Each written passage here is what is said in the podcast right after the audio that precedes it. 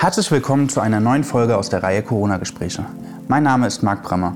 Zusammen mit dem Haus der Stadtgeschichte befragen wir Menschen aus Bad Kreuznach zu ihren Erfahrungen mit der Corona-Pandemie. Mein Name ist Julian Ilev. Heute ist der 8. Mai 2021. Die Wocheninzidenz beträgt 138,3, also leicht höher als die letzten Tage.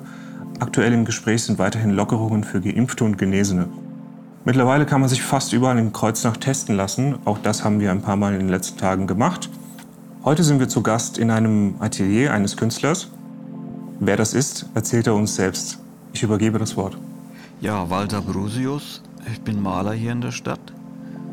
Bin seit 30 Jahren, glaube ich, jetzt hier in Kreuznach. Walter, wie sieht ja. denn dein Alltag in der Corona-Krise aus? Ach, ganz ungewohnt.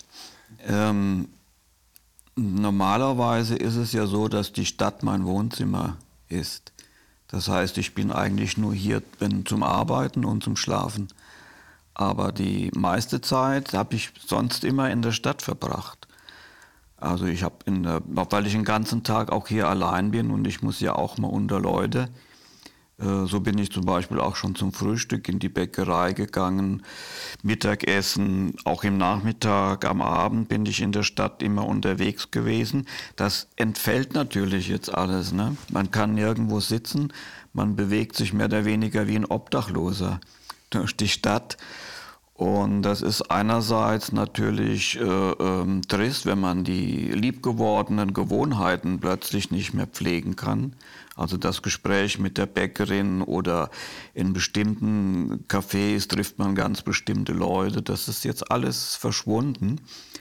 Und äh, das ist natürlich schon bitter, dass man auf das jetzt alles verzichten muss. Und auch deswegen nochmal zusätzlich bitter, weil man gar nicht weiß, äh, wann sich das wieder normalisiert. Was hat sich konkret noch für dich geändert? Vielleicht auch in der Art, wie du arbeitest zum Beispiel? Auch auf die Arbeit hat es äh, keinen Einfluss. Es ist schon so, ich bin letztes Jahr 70 geworden und privat ist jetzt die Auseinandersetzung mit dem Älterwerden, steht bei mir eigentlich im Mittelpunkt. Also mhm. sehr privat. Mhm. Was kann ich noch, äh, was kann ich nicht mehr, was mache ich mit der verbleibenden Zeit? Das hört sich jetzt ein bisschen dramatisch an, aber ich weiß nicht, wie ich es sonst erklären sollte. Auch wenn man sieht, die Freunde werden weniger oder Freunde werden krank. Ich bin bis jetzt noch äh, nicht irgendwie mit Krebs oder irgendwas geplagt worden. Und ähm, da habe ich auch gespürt, ich kenne ja äh, äh, Situationen, wo das Leben nicht so gut läuft, dann hatte ich aber immer das Glück, mich in die Arbeit zu stürzen und konnte alles, was so an Tristesse da war, in der Arbeit im Grunde genommen kompensieren. Das entfällt jetzt zum großen Teil, weil ich einfach nicht mehr in der Lage bin, so viele Stunden am Tag zu arbeiten. Mhm. Also ich habe auch zu meinem Bedauern festgestellt, es gehen noch drei, vier Stunden und die auch nicht mehr in dieser totalen Konzentration und ausgefüllt sein, wie es früher war. Und dann sitze ich oft am Nachmittag hier und was macht man dann? Gell? Und äh, außer ein bisschen rumlaufen oder äh, Unterhaltung oder auch was im Internet. Ich mache viel im Internet dann. Aber auch da, das geht auf die Augen, auch da meldet sich dann das Alter. Also wenn man zwei oder drei Stunden irgendwas sich angesehen hat, merkt man auch da, dass das Alter sagt, stopp Bursche, ähm, das geht nicht mehr. Ne? Das stand so bei mir im, im Vordergrund. Corona mit dem Älterwerden. Ja, und auch, dass man im Alter sensibler ist. Ähm, also auch das so 20 oder 30 Jahre war ich sehr ich-bezogen. Das heißt, ich habe mich in erster Linie um meine Arbeit gekümmert. Also ich-bezogen ist nicht egoistisch gemeint, sondern da war einfach die Konzentration. Ich habe das sehr konsequent gelebt und vielleicht vor zehn Jahren war so ein Umbruch, dass ich sag mal, mein eigenes Vertrauen in mich und meine Arbeit gefunden hatte. Das hat sehr lange gebraucht, 20 oder 30 Jahre. Und da habe ich gespürt, dass ich wieder, wieder mich öffne und bereit bin, auch jetzt außen, äußere Dinge an mich heranzulassen. Und in diesem Prozess bin ich immer noch drin. Das heißt, ich nehme jetzt auch viel mehr Anteil an den Dingen, die ich außen drum herum sehe. Also wie ist die Bäckerin oder ich habe ja diese sehr netten Nachbarn, die unten das kleine italienische Lokal haben. Wenn ich jetzt sehe, wie die in Sorge sind, ähm, das tangiert einen, äh, tangiert mich viel mehr als, äh, als früher und ich bin auch bereit, mich jetzt dem zu stellen. Früher hätte ich das nur als eben ein typisches gesellschaftliches Ereignis gesehen und dann wäre das eben zu Ende gewesen. Gell? Ich hätte gar keine Emotionen äh, dafür gehabt. Emotionen, da sprichst du was an. Du hast es ja gerade schon ein bisschen umschrieben, aber hast du Ängste oder Sorgen, weil du jetzt auch die Sorgen deiner, deiner Nachbarn angesprochen hast? Äh, und welche, welche sind das genau? Ja, das ist natürlich die ökonomische Sorge. Es ist abzusehen oder ich befürchte, dass viele Leute, gerade eben kleinere Leute, das ökonomisch gar nicht überleben werden. Mhm. Und ich kenne das ja von mir selber, als ich anfing mit der Malerei und wenig Geld da, weil wie geht's morgen weiter, was mache ich, ich habe noch kein Geld, um das Telefon zu bezahlen. Und ich weiß das aus eigener Erfahrung. Man hat Kinder, äh, was mache ich jetzt? Äh, es geht nicht so sehr um das Geld, sondern dieses, dieses Psychische, in das man dann gestoßen wird. Mhm. Und äh, auch die Leute sind ja mit dem alleine gelassen. Und so war das damals auch bei mir. Also ich sehe mit Sorge das Leid, was diese Sache äh, verursacht hat und auch, dass die Leute damit letzten Endes alleine sind. Also ich habe noch niemand getroffen, der gesagt hat, hurra, äh, der kommen Gelder und da kommt ein Psychologe. Also es ist eher so, dass jeder sich alleine im Stich gelassen fühlt mhm. bei dieser ganzen Sache. Also ich habe Sorge um, um ähm, äh, diese, diese Leute, die das finanziell nicht schaffen werden und auch Sorge äh, um die Spaltung. Man hat ja gesehen, dass äh, wie die Gesellschaft im Grunde genommen äh, gespalten wurde. Die Nerven liegen blank, die Masken sind gefallen und man sieht, was sich alles in dieser Gesellschaft bewegt äh, an Ungutem und was ich auch schlimm finde, es gibt auch sehr viel Gutes, also es sind auch sehr gute Leute sichtbar geworden, die ich selber gar nicht kannte, mhm. die diese Abläufe kommentieren und wenn man wiederum sieht, ähm, wie aussichtslos gute Argumente sind, selbst wenn sie wirklich brillant vorgetragen werden. Das erinnert mich so ein bisschen an die Zeit damals äh, der Anti-Atomkraftbewegung. Da war, gab es auch sehr gute Leute. Ich kann mich erinnern an Professor Jung, also die in den Talkshow damals wirklich gut argumentiert haben. Und man dachte, toll, jetzt müssen sie es doch begreifen, da ist endlich mal einer, der alles komplett äh, äh und schön gutwillig äh, argumentiert und es war aussichtslos. Das Gleiche wiederholt sich jetzt wieder. Dass es im Grunde genommen eine gesellschaftliche Katastrophe ist, die sich offenbart. Und äh, ja, was ich für gut finde und richtig finde, dass das so gut wie keine Chance in diesem ganzen Getümmel hat. Das ist ausgeartet in so ein Hieben und Stechen oder wie so, so, ein Scharmützel, ne? so ein, wie auf einer Kasperle-Theater eigentlich traurigerweise. Und auch das Misstrauen, was ich immer in die Politik hatte, äh, das hat sich hier einfach nochmal bestätigt. Mhm. Walter, was hat dich äh, in der Krise am meisten bewegt, positiv oder negativ? Du hast schon vieles davon gesagt, aber vielleicht etwas ja, das was sind halt auch zum Teil sehr private Dinge. Ja. Ähm, also positiv war, ich habe mehrfach äh, Kunden, ich sage jetzt mal Kunden, in der Stadt getroffen, die, wie geht's dir denn? Du hast doch bestimmt jetzt auch äh, weniger Umsatz und so weiter, weniger Verkäufe. Und es war fünfmal, dass äh, meine Kunden mir etwas überwiesen haben. Hm. Einfach kommen, wir unterstützen dich jetzt. Und die haben mir, es waren, es waren immer zufälligerweise 200 Euro. Und ähm, wir kommen irgendwann vorbei, wenn der Kram vorbei ist und, und, suchen uns was aus. Und das war natürlich schön. Das, es geht weniger um das Geld, sondern es geht, dass einfach Leute an mir Anteil nehmen, an mir als Person und auch an der Arbeit. Das gibt es äh, ähm, als positives Beispiel mhm. zu nennen. Ja.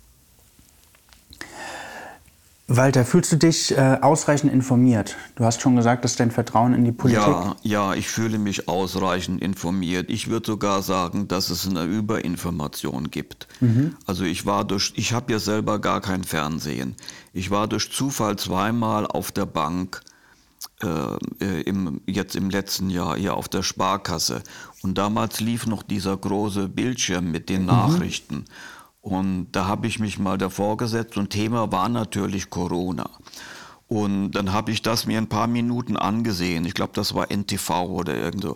Und dann habe ich gedacht, klar, wenn die ganzen Leute wirklich den ganzen Tag vor der Klotze sitzen und sich diese Schreckensmeldungen ansehen, ist ja kein Wunder, dass die in Panik und in Hysterie geraten, gell?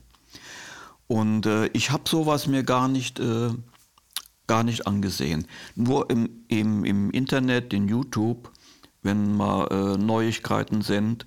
Also das sind aber dann Gespräche, also Interviews mit mhm. Wissenschaftlern oder jetzt war eine sehr schöne Sache mit einem Zahnarzt.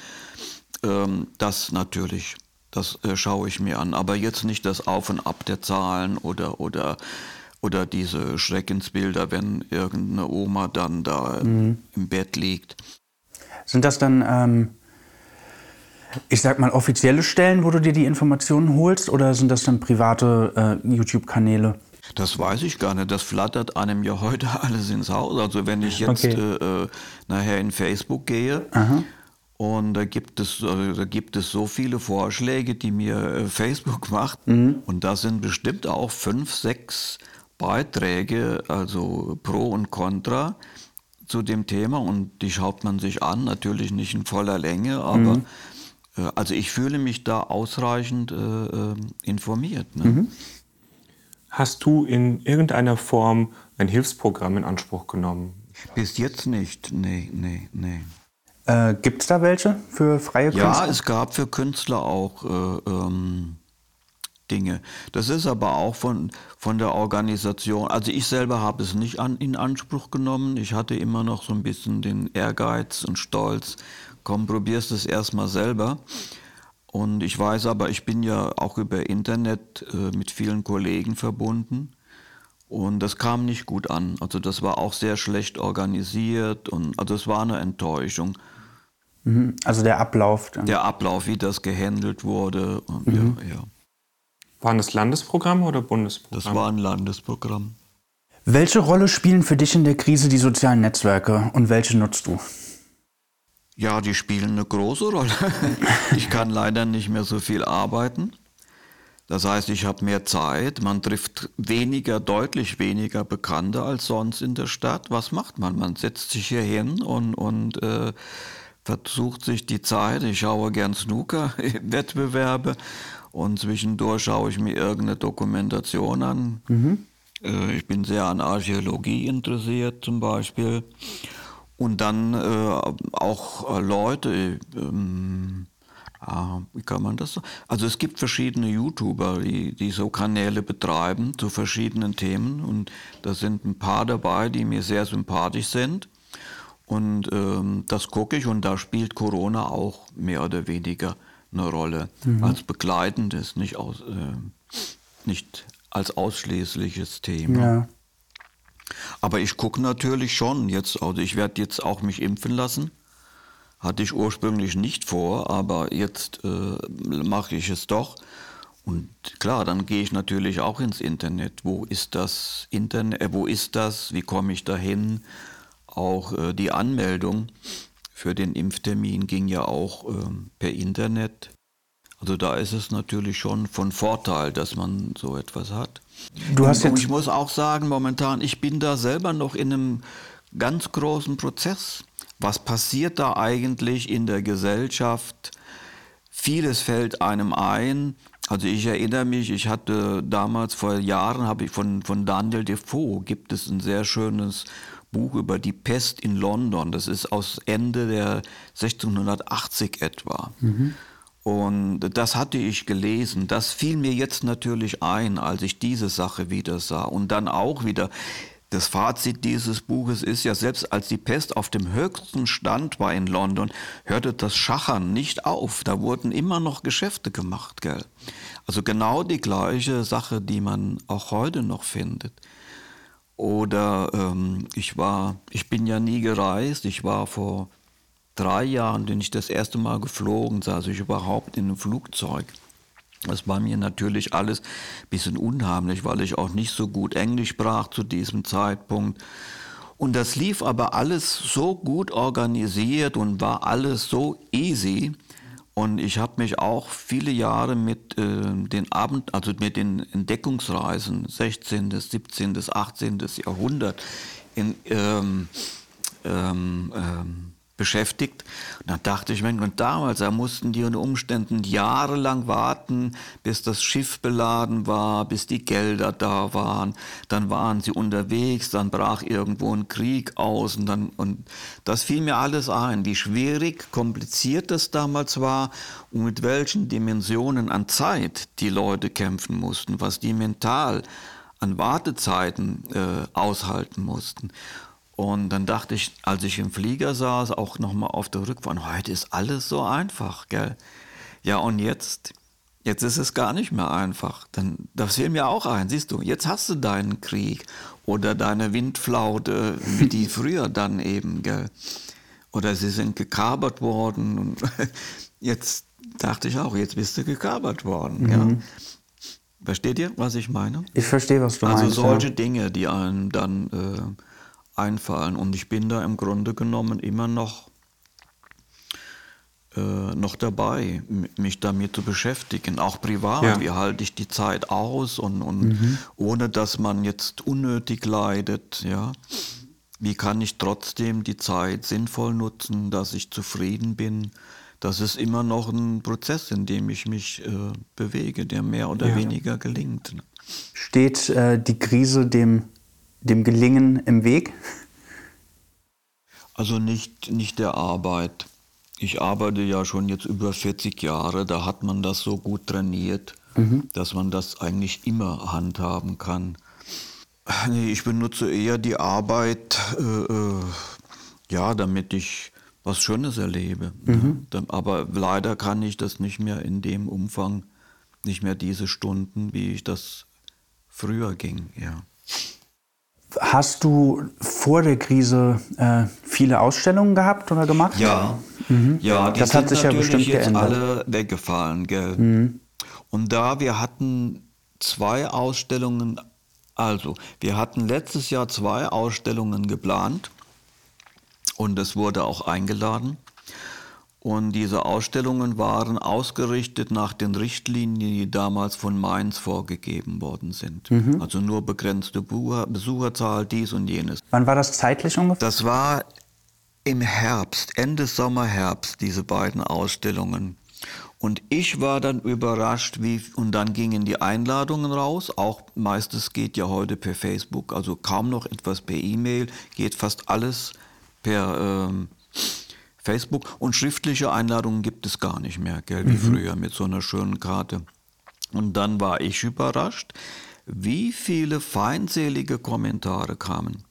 Wie könnt ihr bloß so etwas machen in dieser Zeit? Ihr setzt ja den Leuten äh, den größten Risiken aus und, und also das war richtig feindselig. Mhm. Äh, nicht von allen, aber es gab solche Meldungen, äh, richtig feindselig und von den Leuten, die normalerweise gerne zu solchen Ausstellungen kommen. Mhm. Und wir haben uns dann nochmal in beiden Fällen zusammengesetzt, beziehungsweise nichts, es konnten ja nicht sitzen, und haben die Ausstellung abgesagt, mhm. weil wir einfach nicht in diesen schlechten Ruf kommen wollten. Mhm. Dann, was für mich sehr wichtig ist, ich hatte Anfang des Jahres einen sehr schönen neuen Kontakt, einen Galerist aus Frankfurt. Mhm.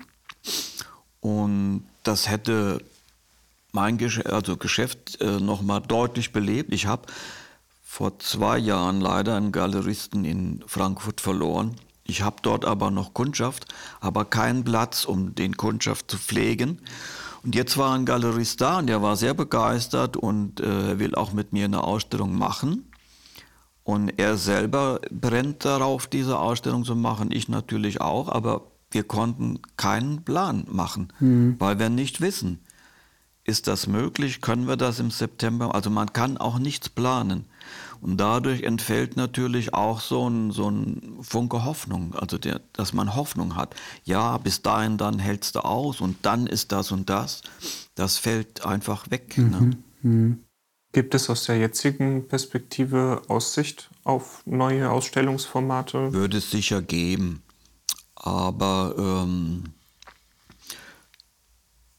ich bin dafür zu alt. Also was ich wohl gemacht habe, ich habe so ein kleines Prospekt, das liegt da drüben, ähm, so ein kleines Prospekt drucken lassen. Äh, ich war vor, vor, letzt, vor zwei Jahren war ich in, in Fernost und wurde immer wieder gefragt, was hast du denn da gemacht, wieso warst du da?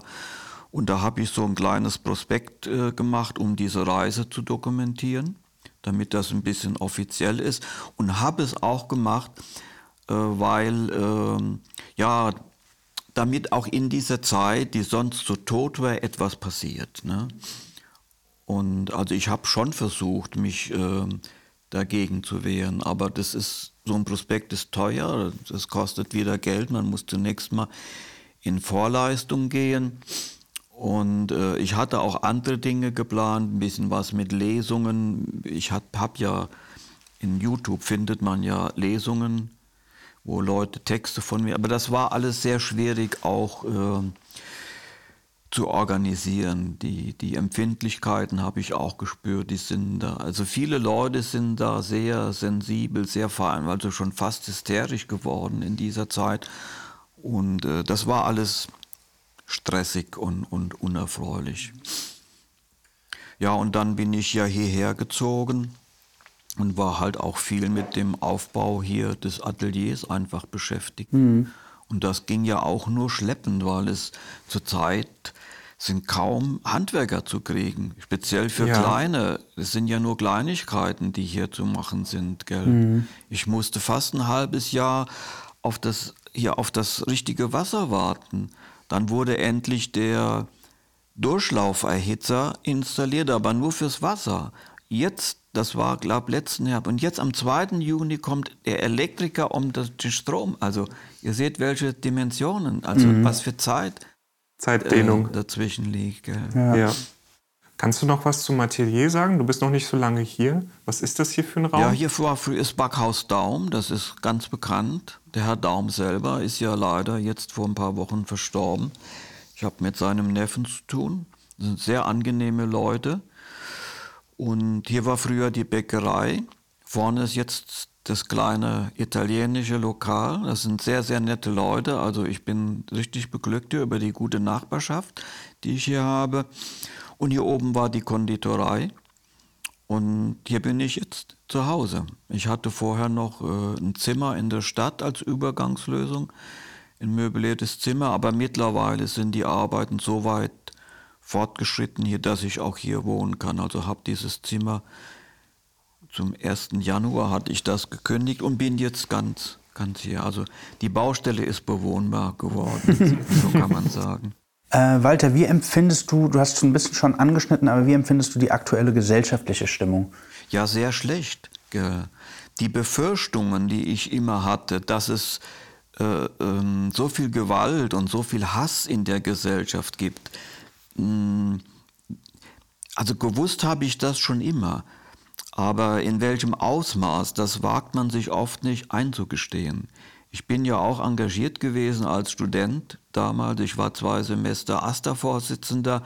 Damals war ja noch die Zeit der Demonstrationen. Ich habe diese Gewalt erlebt von beiden Seiten. Also meine große Enttäuschung war auch, dass in der linken Szene viele Leute dabei waren, die ausschließlich aus Krawallmotiven unterwegs waren. Gell?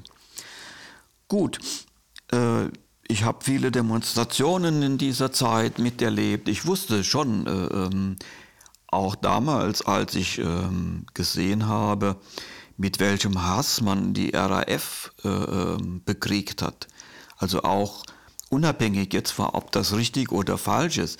Aber ich war auch immer wieder entsetzt, äh, wenn ich in, in den Wirtschaften war, mit welchem Hass über diesen linken Terror jetzt in Anführungszeichen äh, gesprochen wurde. Also äh, wie viel Hasspotenzial einfach in, in den normalen Menschen drin gewesen ist. Und auch das Misstrauen gegenüber der Politik, ob sie wirklich in der Lage ist, die Belange der Menschen richtig zu handeln. Also das war für mich auch höchst zweifelhaft. Gell? Äh, ich hatte mich ja selber als Politi also politisch versucht, als Student und hatte es dann wieder hier in der Stadt versucht. Und das ist ja alles sehr blamabel im Grunde genommen gewesen, als ich persönlich die Erfahrungen sammeln wurde, wie auch hier Stadtpolitik gehandhabt wird. Ich muss fairerweise sagen, äh, es gibt auch gute Politiker. Also hier auch in der Stadt. Es gibt Einzelpersonen, vor denen ich wirklich Respekt habe, aber bezeichnend ist ja auch wiederum, dass sie in ihrer Partei, weil sie gut sind, kaum eine Chance haben. Ja. Also das muss äh, schon gesagt werden. Ich habe einige äh, aus allen Parteien, also auch aus der, in der CDU gibt es Leute, die anständig sind. Musste ich auch erleben. Aber insgesamt ist schon diese Befürchtung, die hat sich bestätigt. Mhm.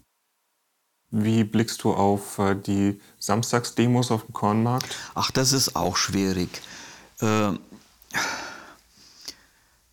das ist einfach schwierig. Äh, äh ähm, es gibt halt einfach viele Spinner. Und es ist schwierig, äh, äh, ähm, man hat das jetzt auch ja gesehen bei diesen, wie der liefers, diese, diese äh, kleinen Videos, gell. Das ist einfach schwierig. Früher ist man verteufelt worden, schon wenn man Kommunist ist. Ne? Dann wurde man gleichgesetzt mit DDR und, und was weiß ich was. Das wurde gar nicht auf die Argumentation gehört, sondern es wurde klar, ja, du bist Kommunist, geh doch nach drüben, gell. Das sind so pauschale Dinge und das ist das heute auch. Äh, ähm, aber wenn, wenn, wenn, und das war wirklich so, also ich habe mich auch als Student, wenn wir Flugblätter hatten, verteilt haben oder wenn eine Demonstration war, oft geschämt. Für meine eigenen Leute. Ne? Da war ein Großteil einfach dabei, die wirklich nur wegen dem Krawall oder weil sie sonst irgendwelche psychischen Probleme hatten, das als Anlass genommen haben.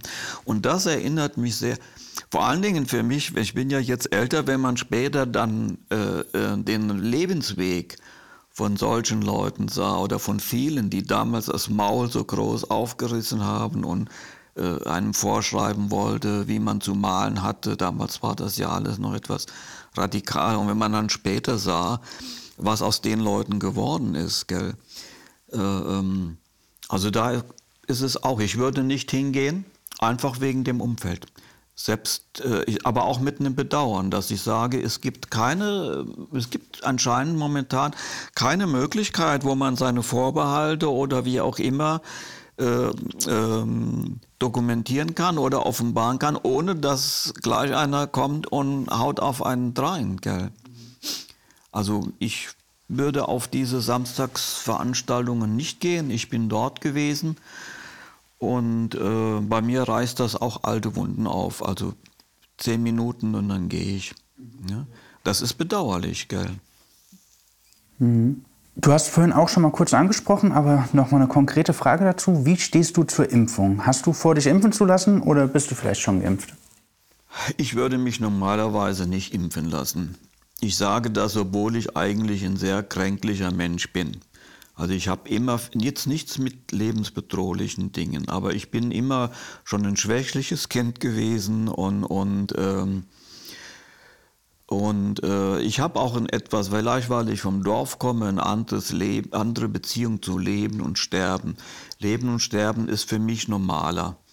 Natürlich fürchte ich mich auch, äh, es ist nicht schön, an den Tod zu denken, aber äh, das ist für mich in dem Sinne nichts Schlimmes weil ich auch in der Familie schon schwere Unglücke hatte und, und also ich bin vielleicht eher in der Lage, aufgrund von privaten Erfahrungen den Tod anzunehmen, so wie er ist. Auch ich würde mich nicht normalerweise nicht impfen lassen. Erstens, weil ich denke, das würde ich aushalten. Ich hatte schon ganz schlimme Grippen, wo ich also dachte, jetzt ist es aus und ich habe sie überlebt. Und ich denke, ich würde auch Corona überleben und wenn ich nicht, dann wäre das halt so.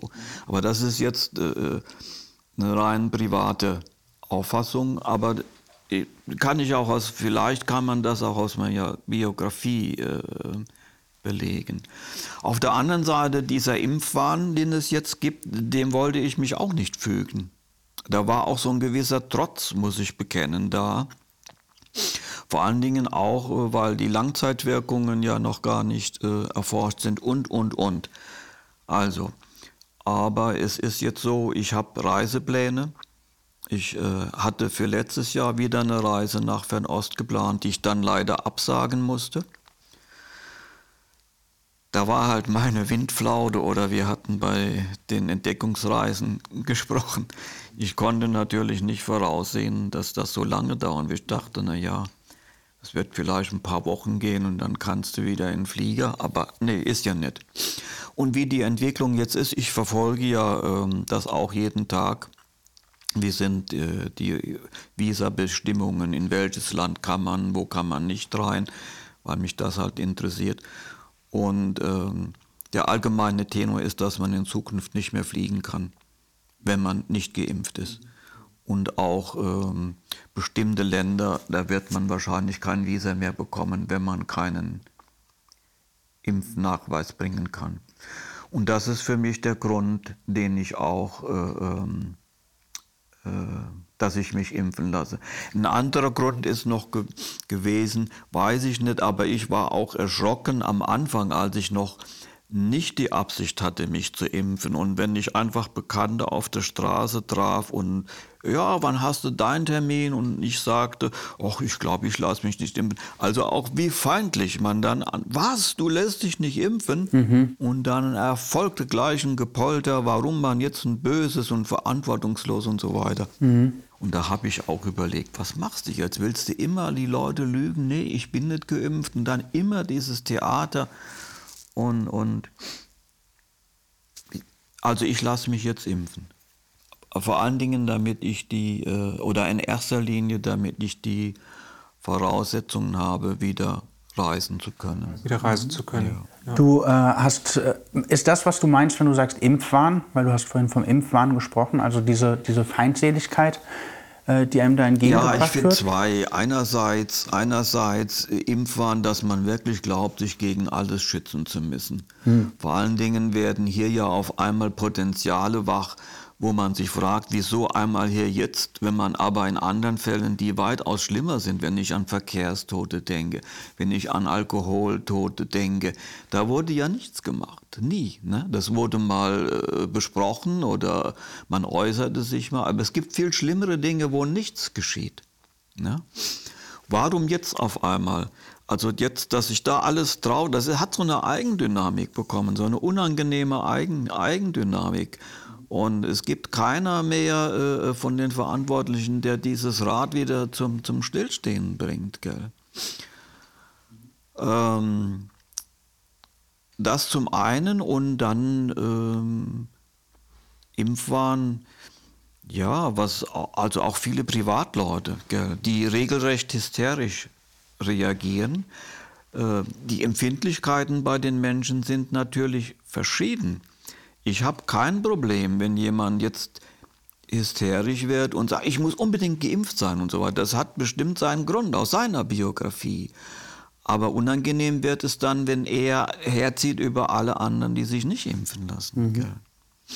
Das, ist, das ist dann wiederum dieses äh, Intolerante und ja, aber auch schon ein Stück mehr, gleich diese, diese Hass, der dann, äh, äh also auch, es, es gab Leute, nicht viele, aber die sind dann regelrecht von mir zurückgetreten. Nur weil ich bekannt habe, ich lasse mich wahrscheinlich nicht impfen. Mhm.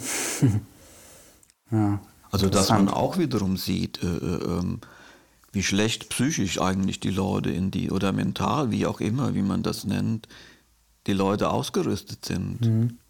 Wie schwer es ihnen fällt, mit etwas umzugehen, was anders ist, als sie es haben wollen und für richtig empfinden außer Feindschaft dem gegenüber und, und auslöschen fällt denen nichts ein, gell? Versteht ihr?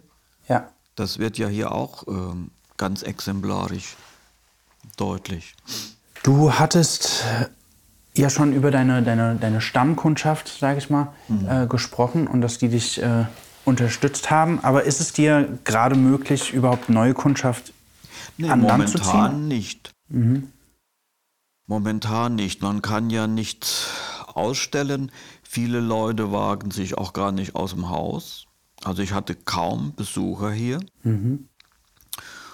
Und äh, das Internet ist eigentlich dafür sehr ungeeignet. Ähm, das Internet in, ist in erster Linie Unterhaltung. Mhm. Ich kann mich erinnern, auch vor Jahren, äh, ähm, du brauchst unbedingt eine Homepage. Das wollte ich gar nicht damals. Dann irgendwann habe ich mich breitschlagen lassen und habe eine Homepage eingerichtet. Und die Homepage ist eigentlich nur gut für die Leute, die mich bereits kennen. Ah, der hat eine Homepage, also existiert er. Ja, bist du im Internet, also existierst du. Und äh, ich habe noch nie einen neuen Kunden über diese Homepage gewonnen, obwohl ich, äh, wenn man meinen Namen eingibt, oft im, unter Google zu finden bin. Gell? Also dieser Aufwand, der hat sich gar nicht gerechnet. Und das meiste ist wirklich reine Unterhaltung. Mhm. Wie kommst du klassischerweise an Kunden? Normalerweise ist es so, dass Kunden mir Kunden bringen. Ja. Also jemand kauft Bilder von mir, die hängen dann im Haus und dann kommt manchmal ein Besucher, ach toll, wo habt ihr diese Bilder her? Das ist aber interessant, ja, den kennen wir.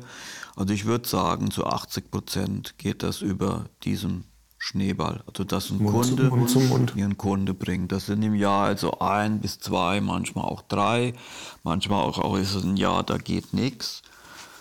Äh, es gibt auch einige Kunden, äh, die sind halt sehr begeistert von mir, Gott sei Dank, die machen auch Werbung für mich. Mhm. Also die laden auch schon mal Leute ein. Ja, wir haben ein neues Bild vom Walter, wollte heute Abend nicht mal auf ein Gläschen Wein kommen. Und es gibt so ein paar Kunden, die haben das nicht dem Zufall überlassen, sondern äh, die laden auch mal Leute ein. Und äh, die versuchen oder empfehlen mich. Also es ist ja so, äh, ähm, der Markt ist eigentlich in Kreuznach gesättigt. Es ist ja nur eine kleine Stadt. Also es ist ein Wunder, dass ich trotzdem hier so 30 Jahre überleben konnte. Aber es ist auch Bewegung. Es ziehen Leute weg, andere Leute kommen her, die haben meistens einen besseren Beruf, die arbeiten bei irgendeiner größeren Firma. Also Leute, die dann äh, kulturell ein bisschen interessiert sind, auch sich sowas leisten können. Und da ist auch immer wieder Bewegung.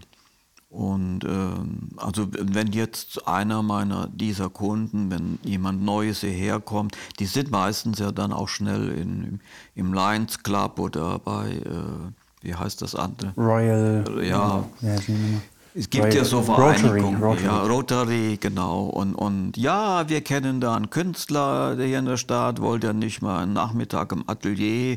Und über diesen Weg äh, mhm. geht es dann. Und über die Ausstellungen. Das, aber Ausstellungen, Ausstellungen sind meistens nur ein sozialer Kontakt. Da kommt man hin, um sich zu zeigen und, und will sehen, wer kommt auch, was ist los in der Stadt. Das ist mehr so eine soziale Komponente. Mhm. Und dass man eben zeigt, sich zeigt, was hat man Neues gemacht, also dass das so lebendig erhält. Mhm. Aber das Geschäft, also es geht vielleicht höchstens 20 Prozent über die Ausstellungen verkauft. Mhm. Trotzdem muss man sie machen, ne? Mhm. um das Ganze am Leben zu erhalten. Ja, mhm. ja das finde ich spannend, weil äh, wenn man Kunde hört, ist das, denkt man eher an ja, so ein kommerzielles Verhältnis. Äh, Kunde kommt, kriegt ein Produkt für sein Geld und. Ist es eigentlich nicht. Ja. Als ich hier nach Kreuznach gekommen bin, ich habe ja keine mehr Werbung für mich gemacht. Das hat sich durch Zufall entwickelt. Das waren so ein paar Leute. Ich wohnte damals hinten in der Leiterfabrik bei, in der Dessauer Straße. Hm. Das waren damals äh, ähm, in der ersten Linie so, so Schullehrer, also Kunsterzieher und so, die sich für Kunst, die hörten das, da ist ein neuer Maler, der war in Köln, dann kamen die und die haben Aquarelle gekauft und so hat sich das langsam entwickelt. Das sind in erster Linie Leute gewesen, zunächst mal war das Interesse an der Malerei und natürlich auch an einem Maler. Die wollten halt, ich sage jetzt mal, einen richtigen Maler mal sehen, der auch davon lebt. Und das war auch dann Interesse an, an meinem Beruf. Und aber äh, in den meisten Fällen, ich muss sagen, 80 Prozent wurde das auch ein sehr schönes menschliches Verhältnis. Mhm. Und auch jetzt die Kunden, die mich jetzt anriefen, das sind wirklich Leute, die, also die würde ich jetzt mittlerweile natürlich als gute Bekannte oder auch als Freunde mhm. bezeichnen. Da ist äh, der Begriff Kunde ist da in dem Sinne falsch. Ne? Mhm. Äh, du hattest zu Beginn gesagt, dass, dass man ja alleine gelassen wird mit Corona und äh, dass man ja mental bzw. psychisch alleine damit klarkommen muss. Mhm. Ähm, wie würdest du dir denn jetzt, jetzt spielen wir mal Wunschkonzert, äh, in der idealen Welt vorstellen, wie das abgelaufen wäre? Ja, zuerst fällt mir die doofe Kirche ein. die Kirche müsste ihre Mitglieder alle, wie gehen wir jetzt damit um? Ist das eine Prüfung Gottes? Wie verhalten wir uns? Also, dass man das die Kirchen sind ja immer noch Anlaufstationen, soziale Anlaufstationen. Wie geht man damit um? Äh, wie, wie, wie verhalten wir uns damit? Und auch, dass man für alte Leute, dass man, ja, dass es Treffpunkte gibt. So wie wenn man überfallen wurde, dann kommt der Polizeipsychologe. Und so müsste es jetzt auch Krisenpsychologen geben. Ne? So stelle ich mir das vor, ja. Ja, es wäre äh, interessant darüber nachzudenken, wie anders die Krise verlaufen wäre, wenn das so wäre. Ja, viel ja. besser. also viel, ich denke, das ist auch hier, hier offenbart sich auch wiederum einfach die Politik. Die Politik hat sich so weit von der Realität entfernt. Mhm. Deswegen fällt es ihr schwer, da zu trösten. Und wenn sie es versucht, ist sie ja unglaubwürdig bei den meisten. Ja? Da offenbart sich einfach, dass Politik für den Bürger, mit dem Bürger, die Politik aus den Bürgern heraus, das existiert ja nicht. Mhm. Ja, da bleibt zu hoffen, dass wir einige Lektionen nach oben schicken konnten, äh, dass die Politik daraus lernt. Ach, ich glaube das, ich glaube da nicht dran. Also ich glaube, das ist verschwendete Zeit. Also ich bin, ich bin äh, eher der Meinung, man muss sich erstens ganz wichtig privat mental stärken. Was kann ich aus der ganzen Sache lernen? Welche Möglichkeiten habe ich alleine zu überleben? Alleine zu überleben bedeutet schon, dass man den Anspruch nimmt äh, von Philosophie oder von guten Freunden. Aber ohne, wie kann ich das meistern, ohne auf äh, eine bessere Gesellschaft zu hoffen oder darauf zu warten, dass es zumindest zu meinen Lebzeiten passiert? Also das finde ich viel, viel wichtiger. Ähm, natürlich, wenn man jetzt, ich denke, wenn, wenn ich jetzt jünger wäre, ich bin ja auch immer wieder in Organisationen gewesen, dass man als Organisation etwas unternimmt. Die Zeit ist für mich halt vorbei.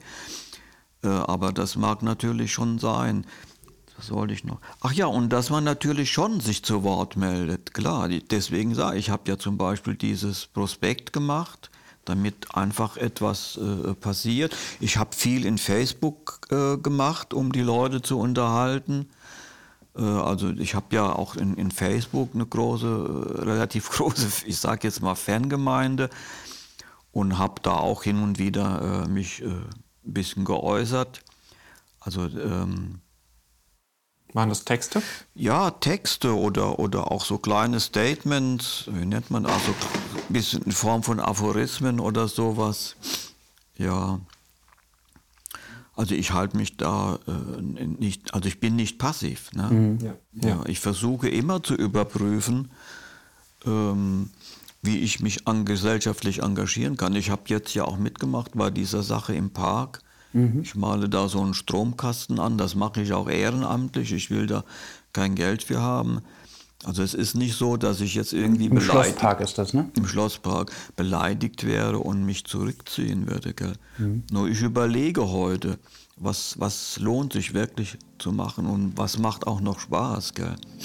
Ist noch irgendetwas ungesagt? Möchtest du noch etwas sagen? Äh, nee, ich denke, wir haben viel gesagt. ja. Das ist so komplex, das kann man. Also ich bin zumindest gar nicht in der Lage, das alles auf einen Nenner, Nenner zu bringen. Das ist so viel, mhm. äh, was einen da beschäftigt. Äh, von Wut bis Trauer, die ganze, die ganze Palette wird da äh, ähm, mhm. abgezogen. Ganze emotionale Palette. Ja, ja, ja, ja. Ja, es ist auch, aber auch interessant, wie verschieden die Leute damit umgehen. Gell? Manche zerbrechen daran, andere werden wütend. Und Dann vielen Dank für deine Zeit, Walter. ja, gerne, habe ich gerne. Und für deine gemacht. Offenheit. Gut.